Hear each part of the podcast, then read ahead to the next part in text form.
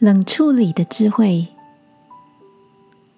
晚安，好好睡，让天父的爱与祝福陪你入睡。朋友，晚安。今天有什么感恩的事情吗？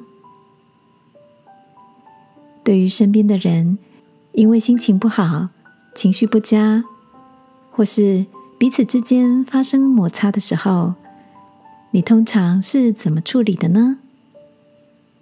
有时候冷处理或许也是个不错的方式。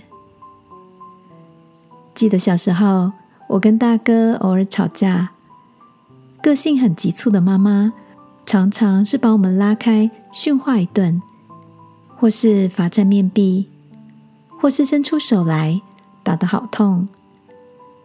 当我们兄妹俩。哭得比大声的时候，妈妈还会气呼呼的对爸爸说：“怎么不管管我们两个？”记忆中的爸爸总是陪伴在身旁，也不是不断的安慰，更不是一直说一些大道理要我们听进去。他只是安安静静的，等我们哭了一阵子，累了，会说：“好了。”可以安静了吧？我们来想想，刚刚如果怎么做可以不吵架？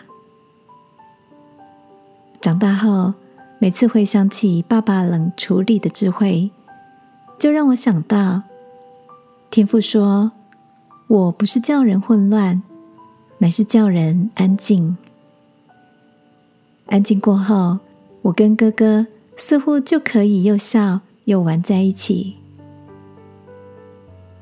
亲爱的，你也正处在一个心里感到不平、有点思绪、与人不开心的时候吗？